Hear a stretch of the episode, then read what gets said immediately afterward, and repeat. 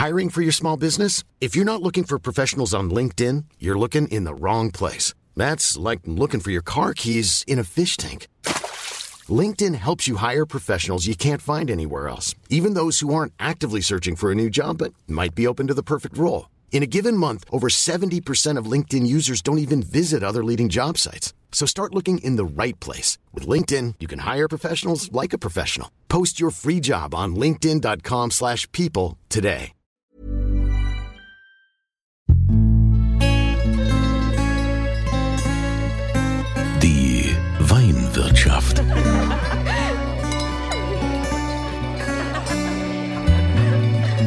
Das schöne Leben mit Andreas Kunze.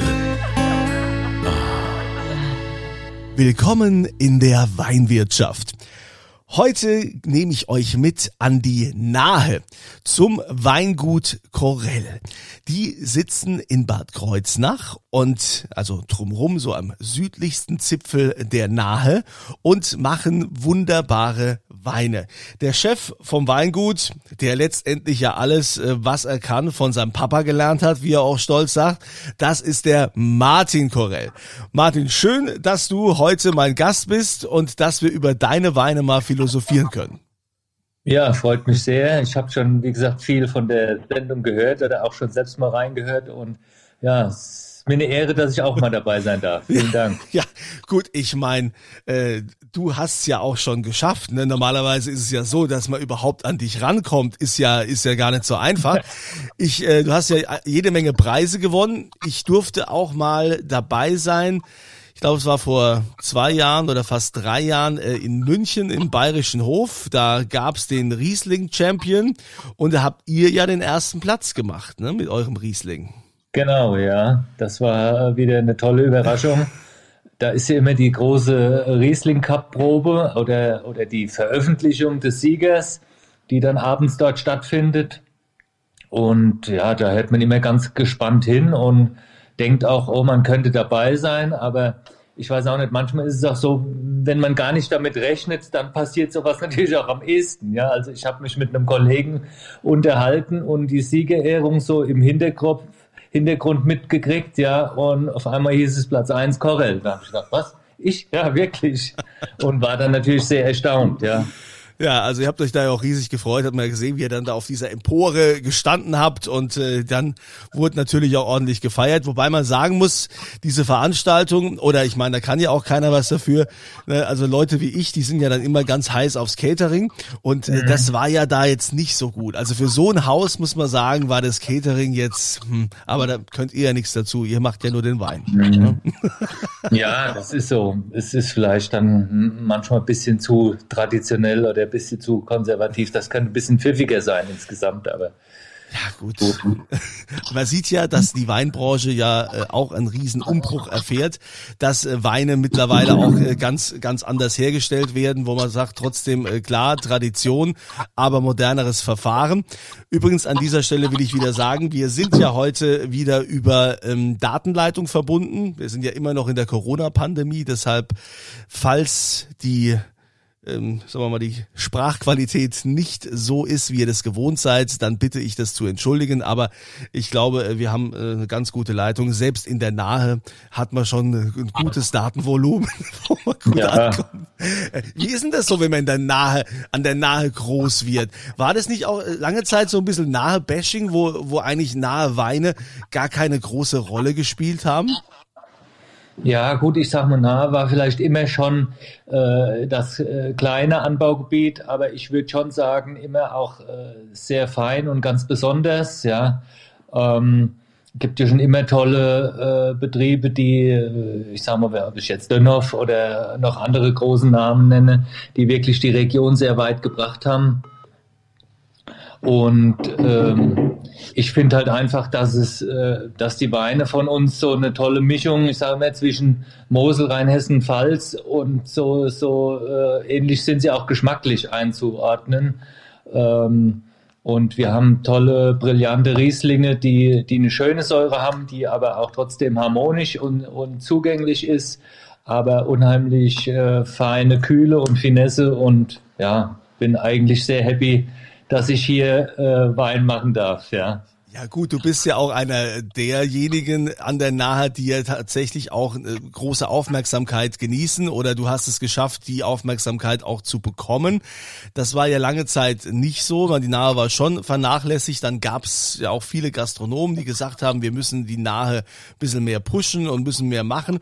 Und da hat man das auch entdeckt, weil ich muss ja selbst sagen, diese Naheweine hatte ich früher nie so auf dem Schirm. Und dann, wenn du dich mal damit beschäftigst und dann mal siehst, was das für eine Vielfalt ist, also da ihr ja diese unterschiedlichen Böden habt, da ist ja, also das fand ich sehr äh, ernüchternd bei der Wahl der deutschen Weinkönigin. Wenn die ganzen Weinköniginnen Weine probieren müssen und es ist ähm, ein Riesling von der Nahe, den schmecken die zu 99 Prozent nicht raus und können das der Nahe nicht zuordnen. Woran liegt das? Was, was ist mit den Rieslingen von der Nahe? Ja, gut, ich sag mal, ja, das, das äh, liegt halt vielleicht schon an diese, an den verschiedenen Bodenarten und das ist jetzt nicht eine gewisse äh, Stilistik, ich sage jetzt mal speziell für den Riesling gibt, sondern eine unheimlich große Bandbreite. Ja, wir haben Böden, die, die äh, schiefrig sind, die, die fast ein bisschen an die Mosel erinnern. Und, und wir im Südwesten äh, der Nahe haben Tonmergel, Muschelkalkböden, die fast ins Rheinhessische gehen oder wie man sie auch in Westhofen kennt. Ähm, und das macht natürlich äh, Wahnsinns äh, Bandbreite. Und die jetzt natürlich in der verdeckten Probe rauszufinden, ist natürlich schwierig, weil ich sage mal, ein Riesling von uns aus der Lage Paradies, das könnte auch einer aus Rheinhessen sein. Und äh, ich sage mal, ein Wallhäuser Riesling oder ein Bocknauer Riesling, der kann auch, könnte man auch in die Richtung Mittelrhein-Mosel stecken. Ja, also das. Aber ich finde, das ist ja gerade das Spannende daran, dass wir trotz diese nur, nur 4500 Hektar Rebfläche, einfach äh, eine Vielzahl an verschiedenen Böden haben, äh, die von Ort zu Ort äh, sich äh, verändern und, und ganz tolle, äh, ganz unterschiedliche Weine hervorbringen. Ja. Das ist ja auch ein großes Pfund und Glück, wenn man sagen kann, also hier ist das Paradies. Ja, mein das Paradies. ist schon mal gut, ja, genau. Ja, diese, diese, diese Weinlage, die ihr habt, ist das äh, auch die Top-Lage letztendlich des Paradies? Ja, ich sag mal, sie ist im Grunde unser Herzstück, ja, weil wir sind ja hier in Bosenheim. Äh, die Lage Paradies liegt ja am Bosenberg. Das ist eine Erhebung von 230 Metern. Da habe ich als Kind schon unheimlich viel Zeit verbracht. Wir haben in der Jugend dort oben auf der Spitze immer gecampt äh, und ähm, ja, ich war der Lage immer schon sehr verbunden oder diesem Berg. Und jetzt ist natürlich dazugekommen, dass mein Vater auch schon früh äh, sehr viel Weinberge getauscht hat, die, die, damit er die, die steilsten, zwar die steilsten, aber besten Weinberge in der Lage bekommt. Und da habe ich jetzt natürlich den Vorteil, dass ich dieses Potenzial äh, an, an Weinbergen habe und da wirklich schon äh, auch alte Rebstöcke haben mittlerweile, die über 40 Jahre sind und äh, die halt auch unheimlich großes Potenzial mitbringen. Ja. Wie viel Hektar bewirtschaftet ihr? Wir bewirtschaften 25 Hektar. Mhm. Und äh, ich sage mal, in der Lage Paradies sind es ungefähr circa 10 Hektar. Das ist ja, ist ja schon ordentlich, 25 Hektar an der, an der Nahe. Ähm, wie baut ihr die Weine dann letztendlich aus oder wie arbeitet ihr? Mittlerweile ist ja jeder, äh, dem, folgt dem Trend, bio-zertifiziert zu arbeiten. Ja, ähm, das ist ein gutes Stichwort. Wir, wir sind gerade auf dem Sprung zum Bio. Wir haben jetzt den ähm, Antrag gestellt. Äh, das dauert ja dreijährige Übergangsfrist, wo man sich im Grunde beweisen muss, dass man auch tatsächlich äh, die Bio-Kriterien erfüllt.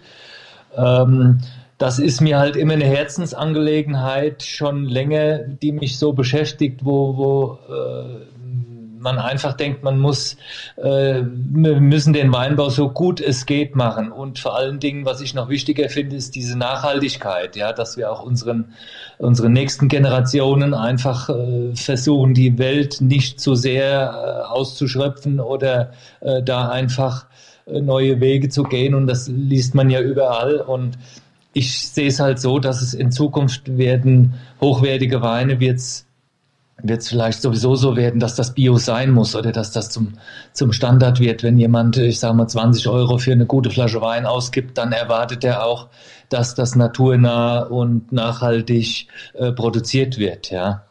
Aber das ist jetzt, ist jetzt so ein, äh, eine Sache, die wir jetzt angehen und was eine riesen Herausforderung wird natürlich, ähm, weil wir auch den ganzen Betrieb auf einmal komplett umstellen. Aber ich habe mittlerweile eine tolle Mannschaft hier im, im Weingut, äh, die mich im Außenbetrieb, aber auch, ich sage mal, im Vertrieb oder im Kaufmännischen unterstützen, weil ich eigentlich wieder mehr so ein bisschen zurück will und, und mich jetzt auch diesem Thema Bio als Winzer, äh, da muss man sich ja beschäftigen, ja. Und äh, da braucht man natürlich auch ein bisschen Zeit. Und wie gesagt, man verbringt ja mittlerweile auch viel, viel äh, Aufwand im, im Büro oder im Vertrieb. Und ich freue mich einfach auf die Herausforderung. Und wenn ich dann auch, wie gesagt, auch im Weinberg auf dem Schlepper oder auch per Hand wieder manchmal selbst ein bisschen mehr mit angreifen kann, ja. Ja, das ist ja dann auch so das, das nächste Stichwort. Ne? Also wenn man dann äh, jede Menge Preise gewinnt und wird immer bekannter und hat dann auch viel repräsentative Aufgaben, da kommt man ja eigentlich so äh, vom eigentlichen Beruf weg. Also von, von deiner, von deiner Berufung, dass du eben weniger weniger im Weinberg stehst, dass du weniger im Keller bist und eigentlich das, was den Winzer ausmacht, sondern dass du eigentlich mehr ähm, Marketing und Vertrieb machst als als das äh, und deshalb finde ich finde ich es gut, wenn du sagst, ja, ich will, will da wieder hin, ich will da wieder zurück und will da auch dabei sein. Ja, ja. Ähm, Klar, das ist halt, äh, ist halt so, dass sich das alles so, so wandelt und man als Winzer wirklich hier so vielseitig sein muss. Du musst im Grunde perfekt Englisch sprechen, du musst Entertainer sein, du sollst noch selbst im Keller, im Weinberg alles beherrschen, du sollst noch äh, mit dem Steuerberater die Betriebswirtschaft beherrschen, äh, Mitarbeiterführung. Ja, es ist ja ein riesengroßes Spektrum und da äh, ist es halt bei uns so, dass wir jetzt äh, uns da ein bisschen verändern, dass wir schon auch noch etwas wachsen werden. Es werden auch noch Weinberge dazukommen. Ähm, aber dass der Betrieb dann einfach auch so eine Größe hat, dass äh, ich in dem Vertrieb oder in den kaufmännischen Dingen einfach Unterstützung bekomme und äh, genau aus diesem Grund ich halt einfach wieder mehr auch dieses Winzer sein möchte, ja, oder ich will auch noch äh, es gehen dann so viele Dinge durch den Kopf, was man äh, im Weinberg oder auch im Keller vielleicht immer noch ein bisschen verbessern kann. Und äh, das ist halt das, wo ich unbedingt hin möchte. Aber natürlich freue ich mich auch, wenn ich auf einer Präsentation bin oder auch bei einem tollen Gastronomen mal ein Weinmenü habe. Sowas macht man natürlich auch gern, ja. Ja, da, da wären wir wieder bei, bei dem Thema, ja. Das ist ja, das war dir doch wahrscheinlich damals gar nicht bewusst als kleiner Bub, als du äh, das alles so mitgekriegt hast, daheim mit, der, äh, mit, mit dem Weingut, dass ja heute Winzer zu sein oder jetzt einer wie auch du bist, weil du gehörst ja zu den Top-Winzern, dass ihr ja die, die Stars seid heutzutage. Ihr seid ja, ihr seid ja wie, wie Superstars mittlerweile, ja. Es ist nicht so, mit früher der Winzer dem Kittel da irgendwo im Keller und sonst was, ah ja, komm schon mal. Nee, ihr werdet ja richtig äh, gehypt und man macht ja auch Online-Weinproben oder eben bei den entsprechenden Events, wenn dann mal ein Menü gibt bei einem äh, äh, Gastronomen, wo dann eben auch so und jetzt kommt hier Martin Corell, ja, also hier und da, also man wird ja schon so ein bisschen so wie, wie Stars gehypt, oder? Das hättest du doch dir früher niemals so träumen lassen. Nee, das stimmt schon. Also in, in, in meiner Jugend kann ich mich noch erinnern, dass auch der eine oder andere gedacht hat, ja, die haben Weinbau und ja, ich will jetzt nicht sagen Bauer, aber äh, man wurde dann vielleicht manchmal, war das leicht abwertend. Das hat sich aber wirklich tatsächlich im Laufe der Zeit äh, verändert und auch wenn ich jetzt mal einen Klassenkamerad treffe, den ich 15 Jahre nicht gesehen habe, der sagt, oh, wow, was äh, du erreicht hast oder was ihr mit eurem Betrieb oder wie sich das alles entwickelt hat, hätte keiner gedacht. Ja, das ist äh, freut einen natürlich und, und äh, macht schon dann noch umso mehr Spaß. Ja. Tja, hätte ich doch nur Winzerlehre gemacht, wäre ich jetzt genau. auch ein genau. Star. Ja, die, die Stars von heute sind die Winzer, ja, und die Frauen, ja, ich meine, die kann man sich dann ja aussuchen. Ne? Es wäre jetzt normalerweise, wäre ja wieder hier die grüne Woche in, äh, wo ist das immer hier? In, ähm, na, die Grüne Woche. In Berlin. Nee, nicht die in Berlin. Nee, die Agrartage in Niederolm, die meine ich. Ach so. Und da ist doch dann auch immer der sogenannte Hektarball und so, wo dann die Winzer und die junge Mädchen drauf hatten, den entsprechenden Winzer kennenzulernen. Ja, es ist schon so, ein Winzer ist schon sexy. Ja, gut. Aber was will man machen? Ich hatte keine, kein Weingut daheim und äh, jetzt einfach mal so so ein Weingut, äh, das soll man glaube ich besser lassen. Ich habe das schon von einigen Prominenten gehört, äh, die gesagt haben, wenn du Geld vernichten willst, dann kauf dir Weingut. Weingut. Ja. Also deshalb trinken wir die Weine lieber, da haben wir, haben wir mehr davon. Wo wir dann zu dem Thema kommen, wie baust du denn deine Weine aus? Was ist denn deine Philosophie im Keller? Ja, ich sag mal, wir äh, im, im Keller oder ich sag mal ab der Weinlese ist bei uns eigentlich sehr, sehr klassisch geprägt. Also wir machen grundsätzlich mal die Handlese zu 95 Prozent. Dieses Jahr haben wir eigentlich alles mit der Hand gelesen. Und das ist schon mal der Grundstock, wo wir auch mehrmals lesen. Das heißt, wir gehen sehr selektiv vor. Wir, wir lesen Weinberge vor und lassen die schönsten Trauben dann noch mal länger am Stock. Das bringt schon mal unheimlich viel. Und im Keller an sich es, äh, wird der Großteil im Stahltank ausgebaut. Wir haben aber auch unseren tolles Burgunder Cuvée Steinmauer.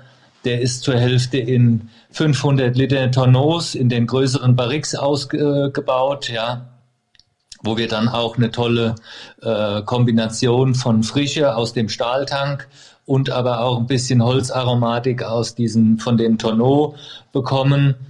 Und ähm, ja, die Rieslinge sind, wie gesagt, zum Großteil im, im äh, Stahltank vergoren, aber auch im kleineren Halbstück oder Stückfass. Die gibt's auch und ja, ähm, dann reifen die Weine recht schön auf der Hefe jetzt, auf der äh, Feinhefe. Jetzt beginnen wir auch erste Weine zu filtrieren. Wir füllen zum Beispiel unseren Roséwein Anfang Februar ab, der dann äh, als 20er neu kommt. Und so beginnt es dann langsam wieder, dass dann auch der neue Jahrgang nachher den Weg auf die Flasche findet, ja.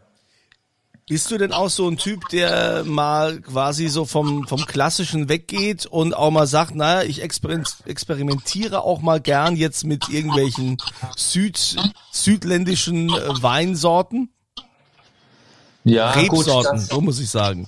Ja, da bin ich noch sehr zurückhaltend. Wir hatten mal selbst Cabernet Sauvignon ge gepflanzt, ähm, was auch, ich sag mal, in drei oder in, in drei Jahren einmal perfekt funktioniert hat. Ähm, aber ich habe auch einen guten Freund am, am Neusiedler See äh, in Golz, den Paul Ax, der, der auch damals Cabernet Sauvignon hatte und der dann auch anfing zu sagen, dass er gesagt hat, nee, Cabernet wird nicht 100% reif, wie das halt in äh, Süditalien oder in Südfrankreich ist, sondern es ist dann zum Beispiel am Neusiedler See doch mehr der Blaufränkisch oder auch der St. Laurent und ähm, diese Erkenntnis habe ich eigentlich auch, dass es schon immer noch so ist, dass dieser Klimawandel für unsere Weine immer noch von Vorteil ist. Ja, auch gerade der Riesling, äh, das merken wir ja auch in den drei letzten Jahrgängen, die ja sehr heiß und sehr warm waren. Es ist aber so, dass die Weine sich unheimlich toll äh, trotzdem entwickeln, ja, weil, weil sie auch eine, eine reife Säure haben oder der Riesling generell Säure mitbringt, aber die, die halt mittlerweile schön reif ist und die auch schon in der Jugend Spaß macht, weil sie äh, einfach so ähm, konzentriert und fein ist. Und deswegen bin ich noch sehr zurückhaltend in dem, was neue äh, Rebsorten angeht. Ja. Ähm, wie gesagt, wir hatten damit mit äh, Cabernet so einen Test gemacht, aber man muss das natürlich sehen, wie sich alles entwickelt.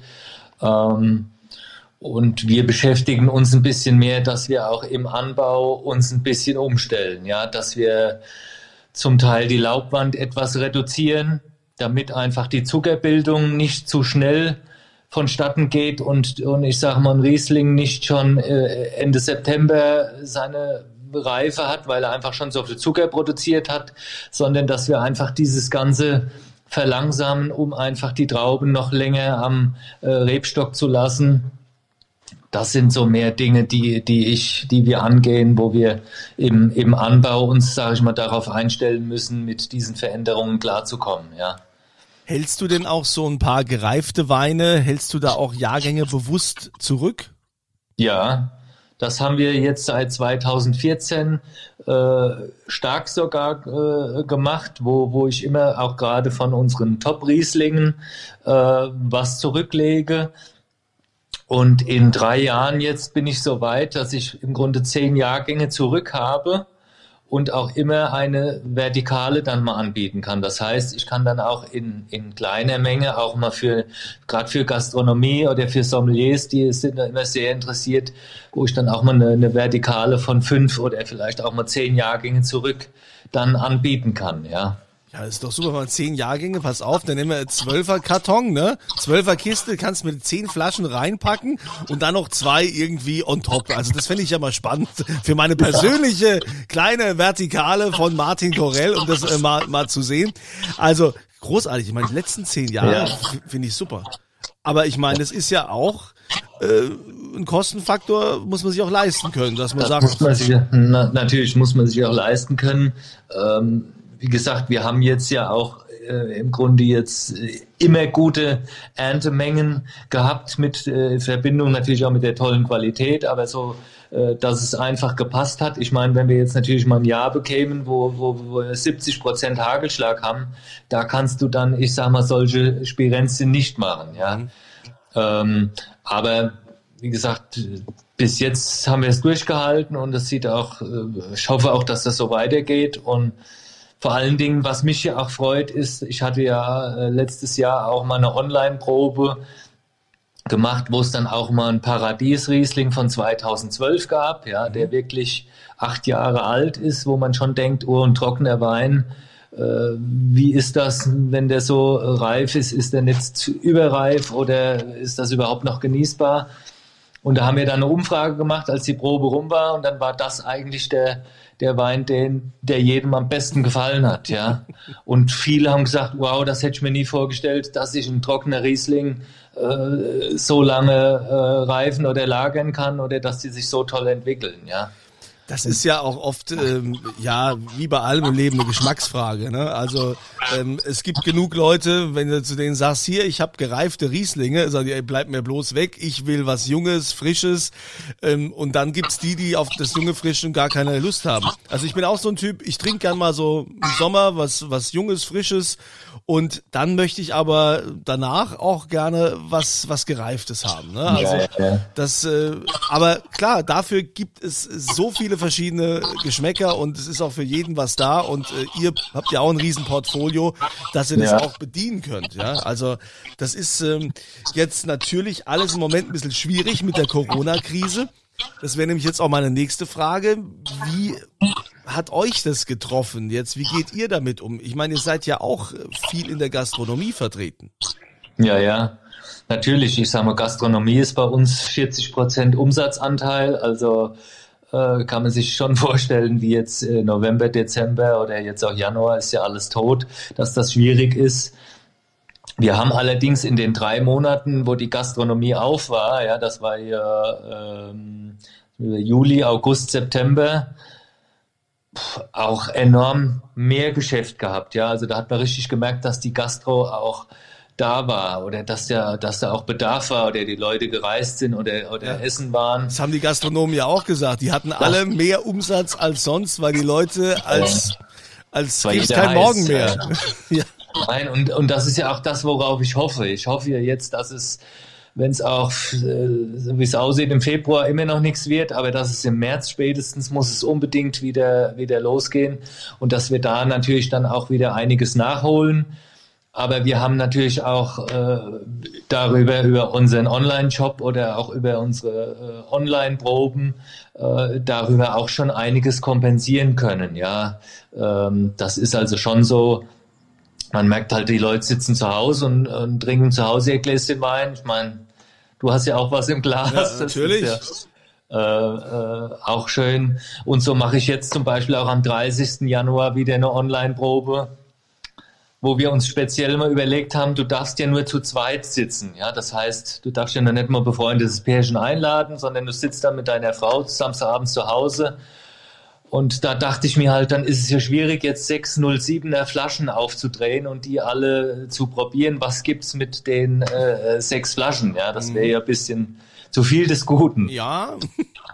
Und äh, jetzt füllen wir oder jetzt haben wir speziell 025 Fläschchen, ja, wo du im Grunde für diese Probe mit deiner Frau dir dann äh, im Grunde die sechs Flaschen oder die sechs Weine bestellst in 025, die alle aufmachst, auch alle probieren kannst und ähm, ja, das kommt, haben wir jetzt äh, einen ersten Post gemacht, da waren tolle Kommentare. Ich glaube, die Leute freuen sich da drauf, weil wie gesagt, man halt auch dann zu zweit abends äh, sowas mal macht. Ja, finde ich äh, eine coole Idee zu sagen, das in den äh, 025 ja. Flaschen ab, ähm, abzufüllen.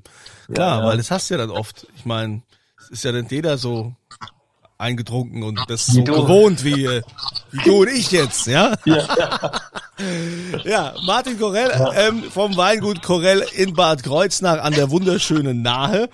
Martin, es ist ja so, in der Weinwirtschaft gibt's ja auch immer was zu gewinnen. Alle, die hier mitmachen und äh, die hier gerne diesen Podcast hören.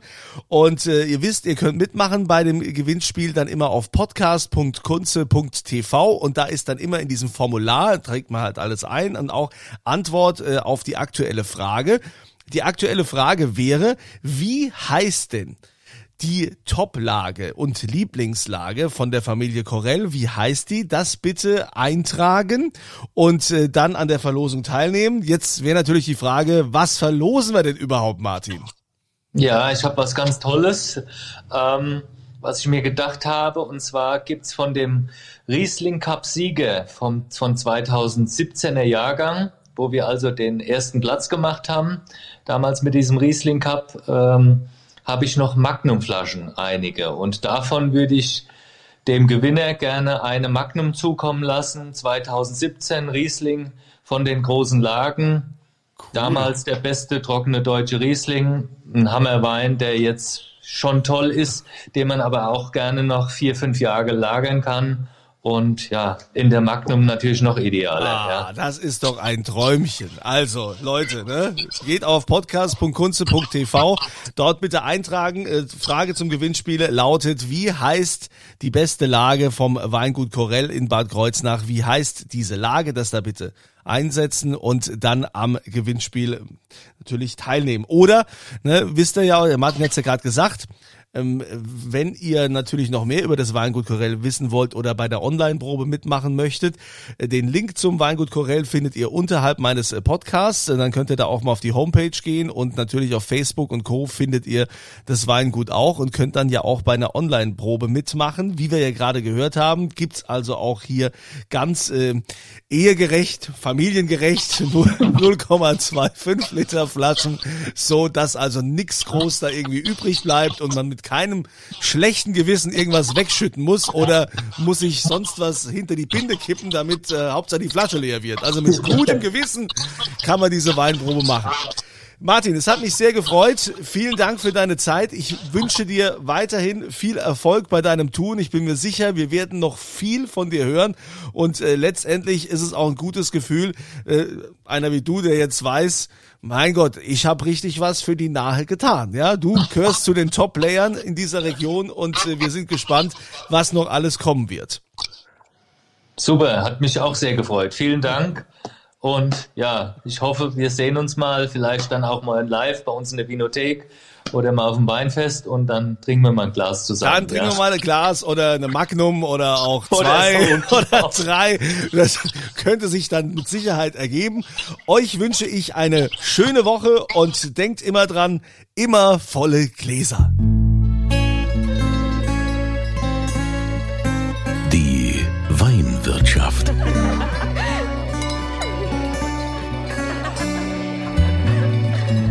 Schöne Leben mit Andreas Kunze.